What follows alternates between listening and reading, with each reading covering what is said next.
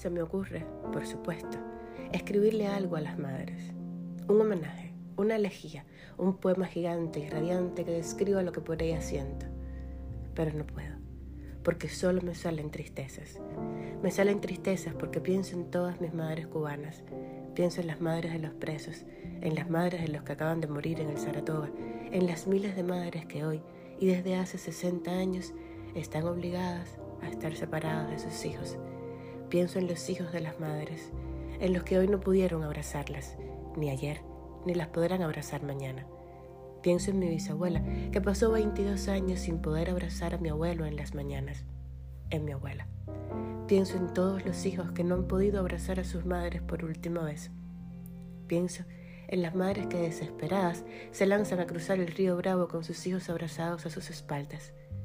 Quiero escribirle a mi mamá, a mi mamá, a la que sí pude abrazar hoy por la mañana, pero no puedo. Perdóname, mami. Me duelen mucho las otras madres. Me duele mi otra madre, mi patria. Me duele verla morir. Me duele ver cómo la asesinan, cómo se empeñan en hacerla sucumbir. Pienso en las paredes mustias de la que un día fue mi casa en Conchita que tampoco podrá abrazar a su hija hoy.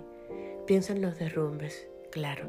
Pienso en la indolencia, en la decepción, en el desánimo, en la tristeza en el rostro de mis hermanos de patria. Hoy pienso en Cuba y sus muertos, sus muertos en vida, las madres y sus hijos.